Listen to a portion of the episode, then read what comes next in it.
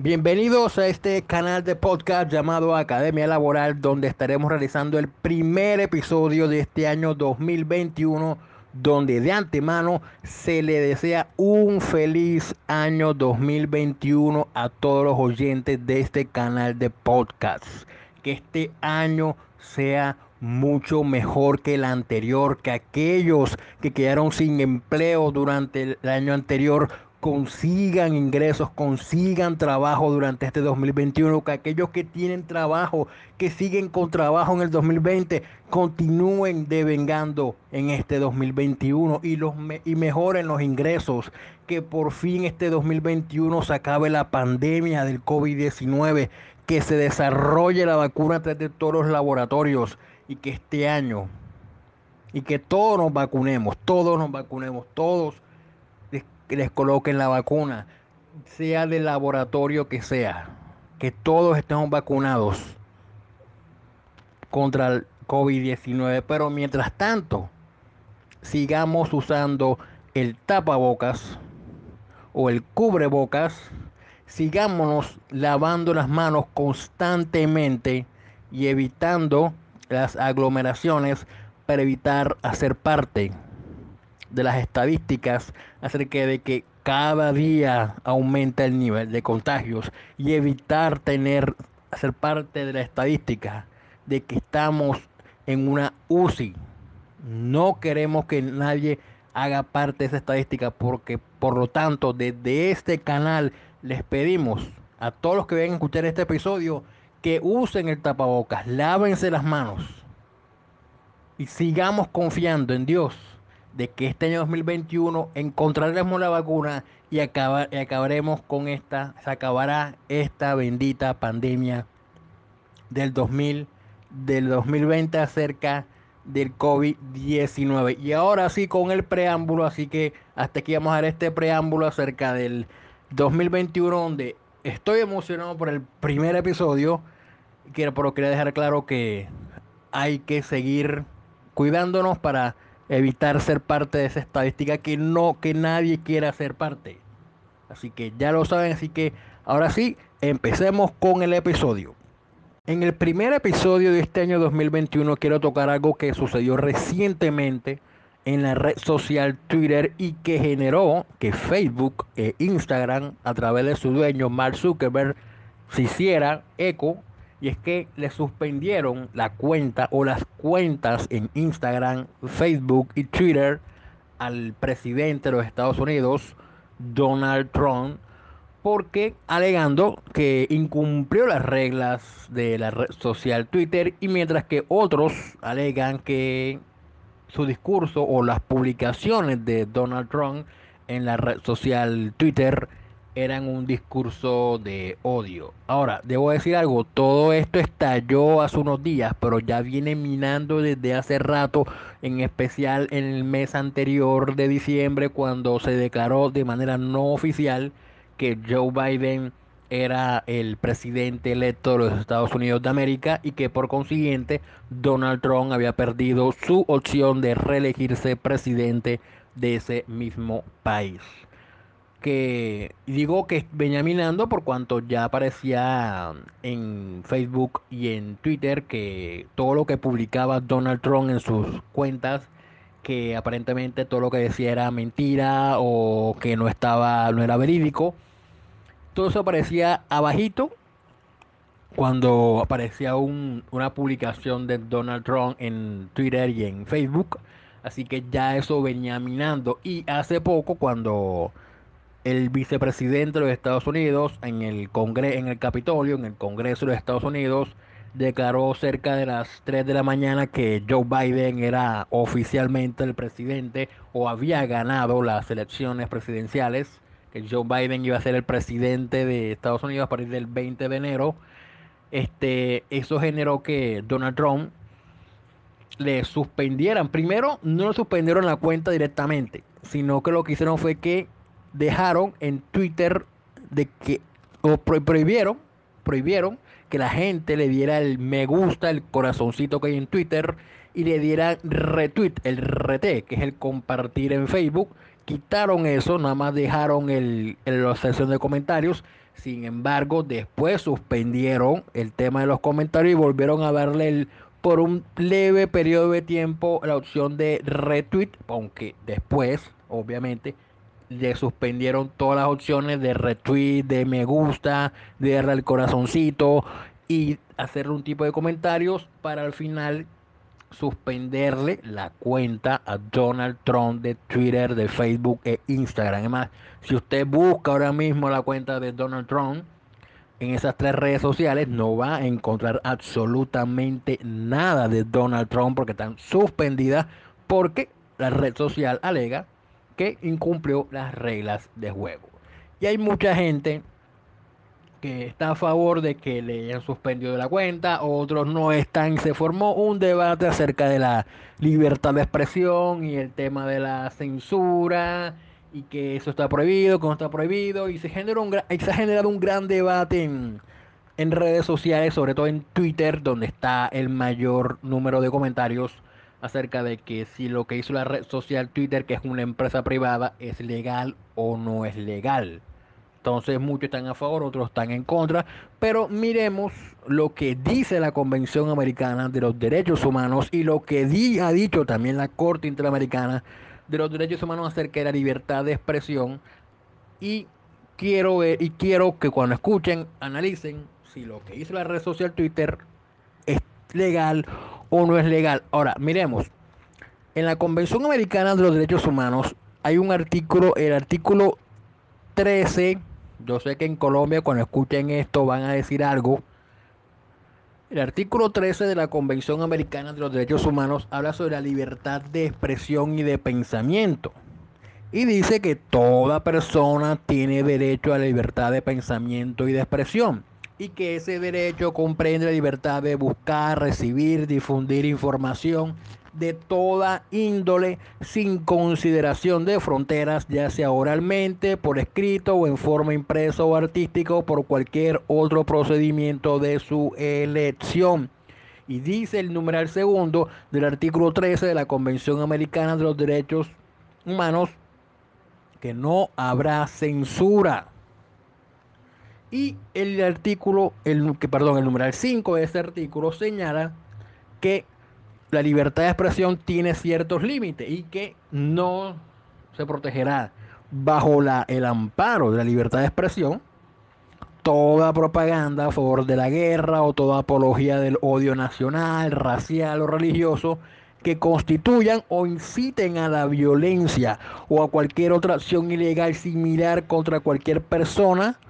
o grupo de personas por ningún motivo, inclusive los de raza, color, religión, idioma u origen nacional. Pues bien, eso lo señala el artículo 13 de la Convención Americana de los Derechos Humanos que protege la libertad de expresión. Ahora, si buscamos la, la Corte Interamericana de Derechos Humanos, nos vamos al sistema interamericano, encontramos que la Corte Interamericana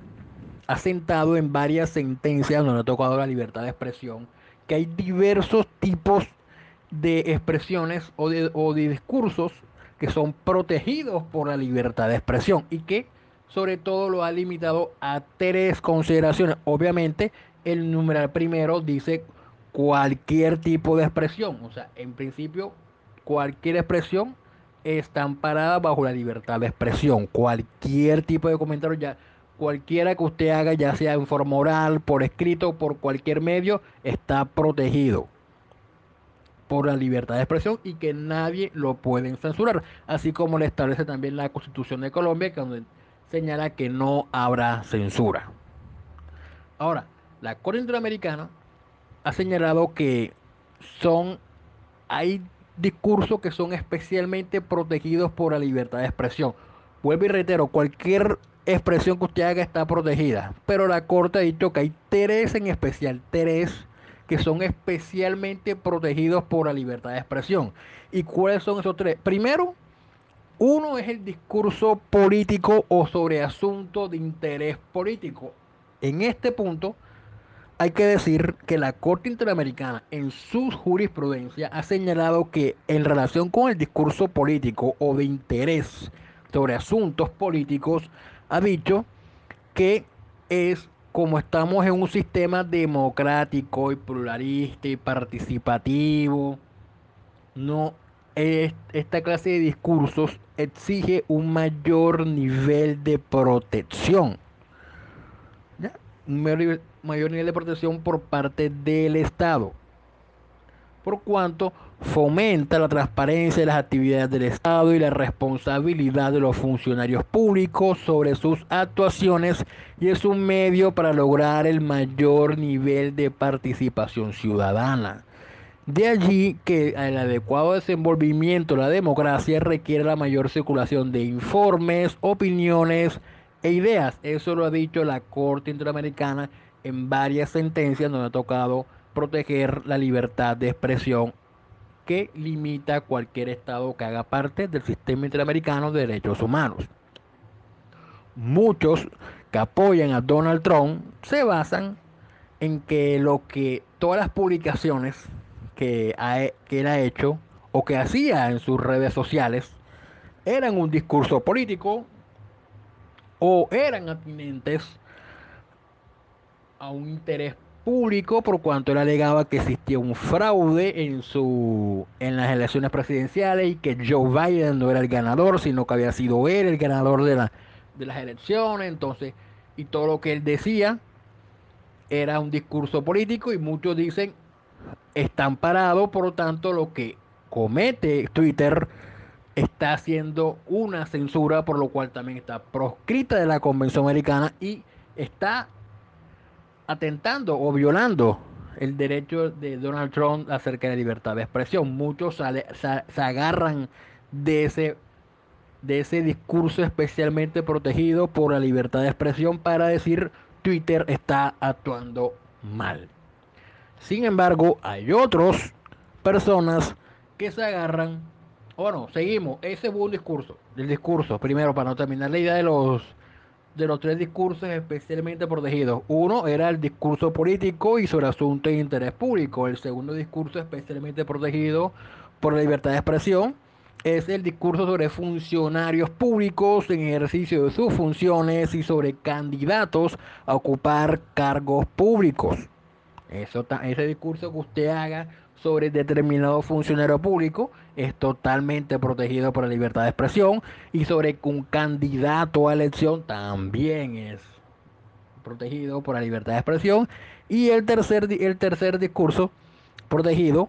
es el que va relacionado con la identidad y la dignidad de la persona. Cualquier expresión de acerca de la dignidad o identidad de una persona en redes sociales o por cualquier medio es un discurso que la libertad de expresión ampara y que nadie puede censurar y nadie puede limitar. Pero, como estamos analizando el caso de Donald Trump, muchos que defienden a Donald Trump en redes sociales se basan en el primer discurso, como ya lo explicamos acerca del discurso político o, o de interés público. Eso se basan. Sin embargo, hay que decir también que muchos se están basando en el en lo que señala el numeral 5 del artículo 13 de la Convención Americana, que son los discursos que no ampara la, la libertad de expresión, donde reiteramos, señala que está prohibida toda propaganda a favor de la guerra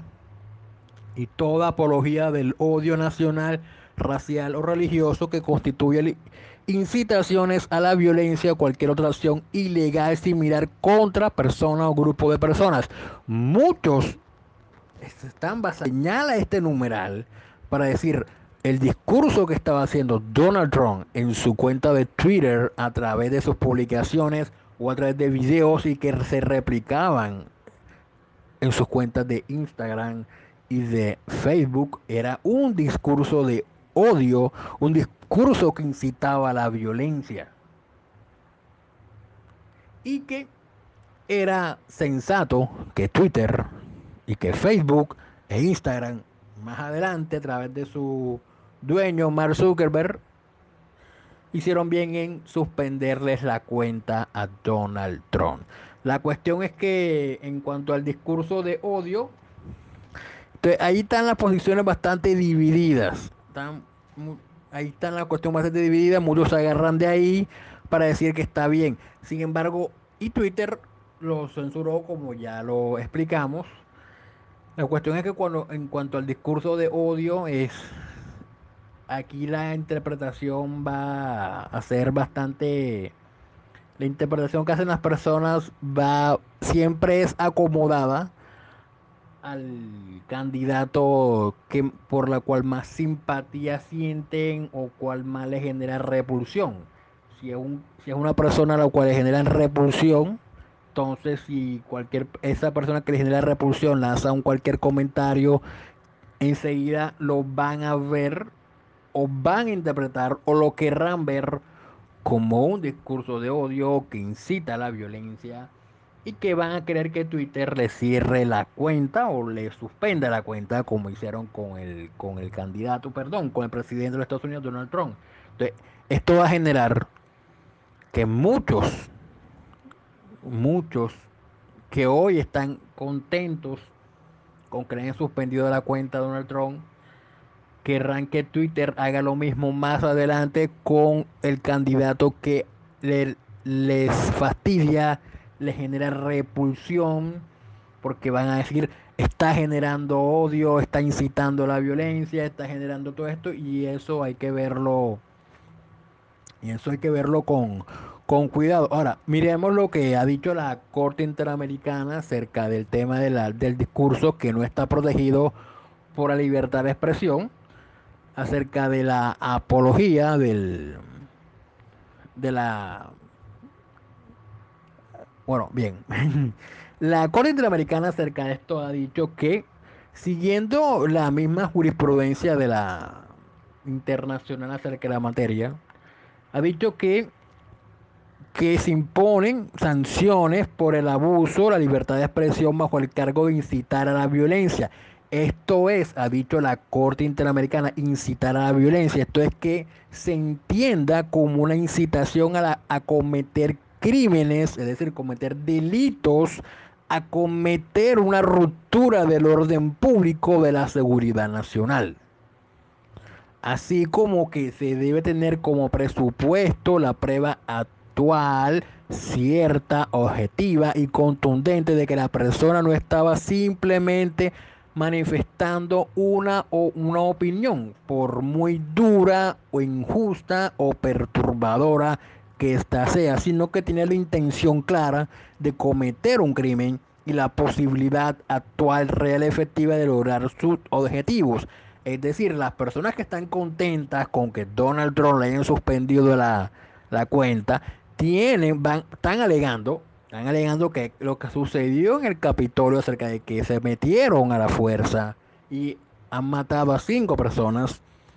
ese discurso que él hizo o esas publicaciones que, que decía en Twitter generaron ese tipo de violencia. Pero en este caso hay que ver si existe un nexo de causalidad entre el discurso de Donald Trump, si generó esa violencia. O si con el discurso solamente se puede ver que está incitando a que se cometa un crimen o que se rompa el orden público o que se afecte la seguridad nacional.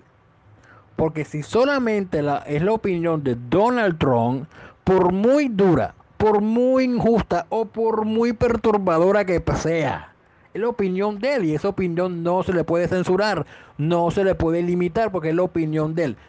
Eso es lo que tienen que demostrar las personas que están contentas. Ahora, la misma corte, la misma corte interamericana ha señalado que si no fuera así, o sea, que si la persona, el, discurso no, no lleva la intención clara de que se cometa un crimen o que se rompa el orden público o que se cometa, o que se rompa la seguridad nacional, se estaría, dice la Corte Interamericana, se estaría admitiendo la posibilidad de sancionar opiniones, que es lo que le estoy diciendo, la opinión no se puede censurar y todos los estados, dice la Corte Americana, estarían habilitados para suprimir cualquier pensamiento o expresión crítica hacia las autoridades que como el anarquismo o las opiniones radicalmente contrarias al orden establecido y cuestionan incluso las propias instituciones actualmente vigentes. Y, sigue diciendo la Corte Americana acerca de que en una democracia la legitimidad y la fortaleza de sus instituciones se arraigan y fortalecen gracias al vigor del debate público sobre su funcionamiento y no hacia su supresión. Y dice, para terminar este punto, que la misma jurisprudencia interamericana de la, de la Corte Interamericana, para que se imponga cualquier sanción de la defensa del orden público, como la seguridad, la salubridad o la moralidad pública, es necesario demostrar que el concepto de orden que se está defendiendo no es autoritario, sino un orden democrático, entendido como la existencia de las condiciones estructurales para que todas las personas sin discriminación puedan ejercer sus derechos en libertad, con vigor y sin miedo a ser sancionados por ello. Y, para terminar, ahora sí, para terminar la parte de la Corte Americana, dice que en términos generales el orden público no puede ser invocado para suprimir un derecho garantizado por la Convención Americana, para desnaturalizarlo o para privarlo del contenido real. Si este concepto se invoca como fundamento y limitación de derechos humanos, debe ser interpretado de forma estrictamente ceñida a las justas exigencias de una sociedad democrática que tenga en cuenta el equilibrio entre los diferentes intereses, en juego y la necesidad de preservar el objeto y fin de la Convención Americana. Eso es lo que dice la Corte Interamericana acerca del discurso que no está, que no está protegido por la libertad de expresión. Entonces, volvemos al punto aquellos que están felices, no estoy defendiendo a Donald Trump, sino que esto que sucedió con Twitter es un antecedente bastante... Un, antecedente que va a generar que le exijan a la, a la, red social Twitter y a Facebook con Mark Zuckerberg y a, y a Instagram, que también es dueño Mark Zuckerberg, que cualquier discurso que exprese una persona que nos caiga mal, porque mucha gente le cae mal Donald Trump, a mucha gente le cae mal. Entonces, mucha gente que le cause repulsión X o Y persona lanza una expresión en Facebook, en Twitter e Instagram, van a pedir que Twitter, esas redes sociales, esas redes sociales, le censuren o le cierren la cuenta porque ellos interpretan o van a interpretar que es un discurso de odio que incita a la violencia y que, va, que está generando con su expresión la ruptura del orden público, que va, a afectar la seguridad nacional.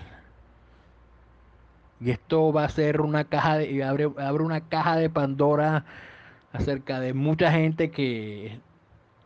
van a querer censurar, van a querer que le cierren la cuenta. Y en muchos casos va a haber censura aunque el discurso que diga la persona no sea de esos discursos donde no se incita a la violencia, donde no se, se apoye una, no sea una apología del odio nacional, racial o religioso, simplemente es una opinión de él que aunque no nos guste, no nos, nos agrade, no constituye ningún discurso donde la libertad de expresión sea, sea limitada. Les pongo, a ver, dos, dos ejemplos, para ver dos ejemplos, dos ejemplos que son totalmente diferentes. Uno sucedió hace también hace como 15 días a través de la red social Twitter, donde una activista bogotana de, de llamada María Fernanda Carrascal lanzó un comentario acerca de otro activista político que hace parte de, que hace campaña al Centro Democrático, que es el señor Miguel Polo Polo, donde María Fernanda Carrascal lo llamó negro vergonzante, alegando de que se, él se él estaba a favor de aquellas personas que esclavizaban a, las, a los negros. Y eso generó un fuerte debate en, en, en Twitter, donde muchos estaban pidiendo que se sancionara, se sancionara a María Fernanda Carrascal, que le pedían a Twitter que censurara y que le cerraran la cuenta. Al final, María Fernanda Carrascal se, después de un tiempo, después de varios trinos, donde quiso explicar por qué de la expresión, terminó diciendo, hombre, sí, puede ser que me haya equivocado con el término negro vergonzante, pero no lo hice con ningún ánimo de, de un odio racial o generando discriminación hacia, hacia Miguel Polo Polo. Obviamente mucha gente lo tomó como una excusa, pero ella se disculpó, no intentó, no intentó hacer más nada. Pero bueno, se disculpó y al final la cosa quedó así, aunque después Miguel intentó, Miguel Polo Polo intentó que la se sancionara, que se le aplicara una ley de antidiscriminación que del 2012, 13, no me acuerdo de qué año la ley, que habla sobre sanciones penales una ley, penal que la, la corporación Chao Racismo se metiera en esa cuestión. Al final ella se vuelve y reitero, ella se disculpó porque de pronto mal utilizó el eh, término negro vergonzante, pero mucha gente tildó de discriminatorio y de odio racial la expresión negro vergonzante que ella lanzó en Twitter y que hay que decirlo, en mi criterio, la expresión estuvo muy mal, no es, si lo miramos de la, desde el punto de vista de la desde el punto de vista jurídico no es un discurso que, que se protegido, se equivocó, sí, se equivocó ella, al final admitió que se equivocó y todo quedó ahí. Ya, eso es un discurso que en principio no puede ser protegido por la libertad de expresión. Ahora, hay otro, hay otro punto, es el tema de los muchachos que pertenecen a la comunidad LGTBI, que cualquier persona que venga a predicarles un evangelio acerca de que la homosexualidad es pecado conforme al libro de la Biblia, entonces ellos en sí lo generan como un discurso de odio. Y, sinceramente, ese discurso acerca de que un predicador venga y te diga tú estás en pecado porque la Biblia dice esto y te está llamando al arrepentimiento, no es un discurso de odio, simplemente predicando lo que la Biblia enseña y que hace parte, está haciendo uso de un, derecho fundamental que es la libertad de cultos, pero mucha gente lo toma, no solamente la comunidad LGTBI, sino aquellas personas que no aceptan el discurso de la Biblia, dicen, aceptan y dicen que esto es un discurso de, de, odio, porque le están llamando al pecado, lo están llamando un arrepentimiento, están invocando un Dios que de pronto no existe según su creencia o que no existe lo generan como un discurso de odio. Entonces, para mí ese punto no es un discurso de odio porque simplemente está llamando lo que la Biblia llama como pecado y si no nos gusta, entonces ya no es problema nuestro, sino un problema ya un problema ya de, de nosotros con Dios y ya veremos si es verdad lo que los predicadores nos están enseñando o no. Pero bueno, esos son dos ejemplos que quería dar acerca del discurso de, de odio que bueno, esperemos que lo del Donald Trump no pase a mayores. Esperemos que Twitter y Zuckerberg a través de, su cuenta de Facebook y de Instagram vuelvan a reactivar la cuenta de Donald Trump para evitar que lo que sucedió le suceda a alguien que está a favor o que está en contra, porque los que están a favor no querrán que le censuren y los que están a, los que están a favor, perdón, los que están a favor, no que los que están a favor de Donald Trump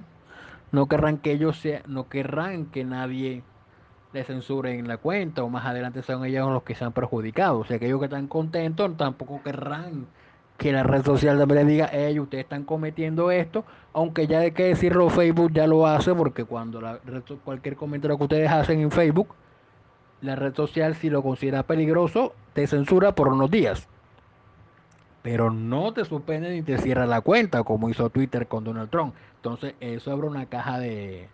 de, Pandora acerca de, de las personas que le van a exigir a esas redes sociales que censuren y cierren la cuenta de diversas personas. Así que bueno, eso que quería tocar ese tema acerca de la libertad de expresión que me está generando que está generando bastante debate en Twitter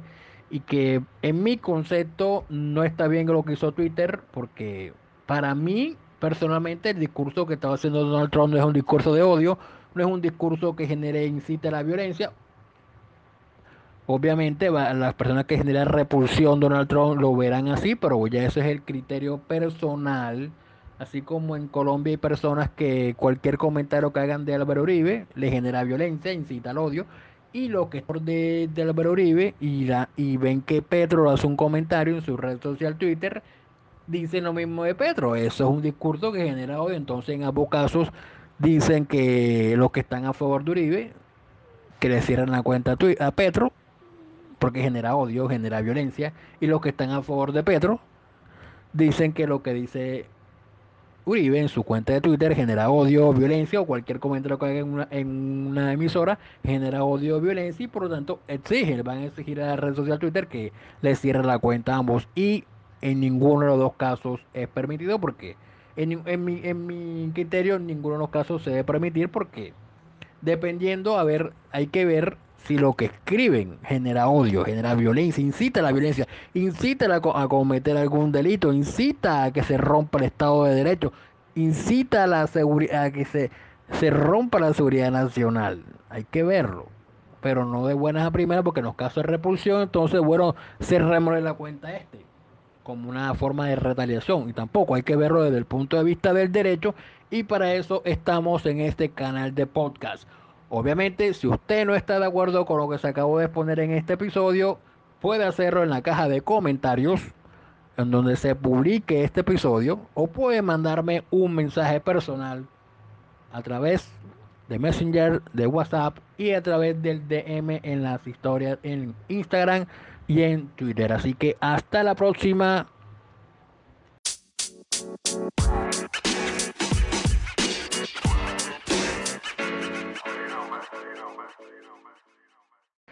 Capítulo aparte merece lo recientemente acontecido con la doctora Claudia López, alcaldesa mayor de Bogotá, la cual en el medio del COVID,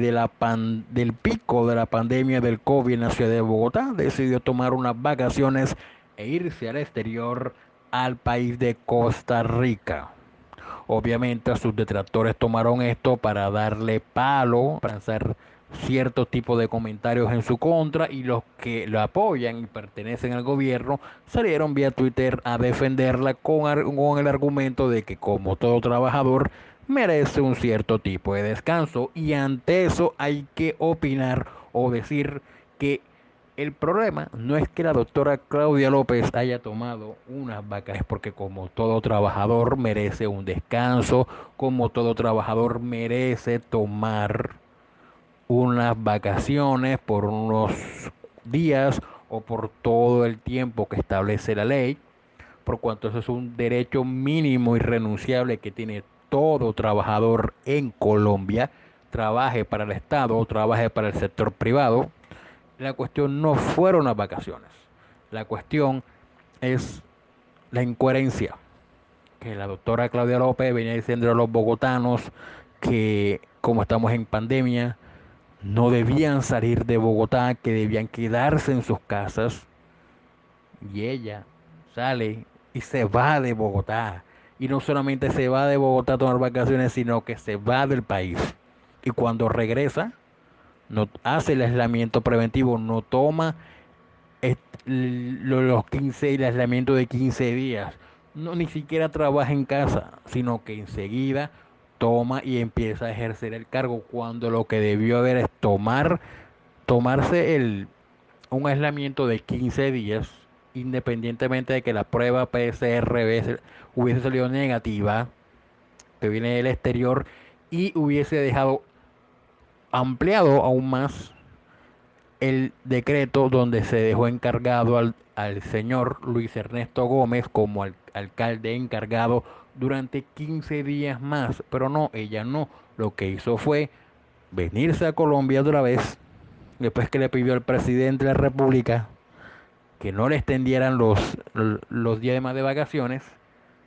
tomó el cargo y empezó a dar a salir a Bogotá sin hacer el aislamiento de los 15 días que señala el Ministerio de Salud. Entonces, ese punto es lo que no compartimos con la actitud de la doctora Claudia López. No fueron las vacaciones en sí, sino la incoherencia y tomarlas en medio del pico de la pandemia e irse del país, porque debió, haber tomarlas, debió, debió haberlas tomado en otro momento, no ahora cuando el pico está más alto y cuando regresó le echó la, vino y le echó las culpas al, al ciudadano de a pie. Cuando hubo serie de cosas que sucedieron en diciembre en Bogotá que hicieron que el pico aumentara. Así que quiero dejar claro que el tema no fue las vacaciones, porque todo trabajador tiene derecho, sino que tomarlas en medio del pico de la pandemia no fue lo más acertado por parte de la alcaldesa mayor de Bogotá.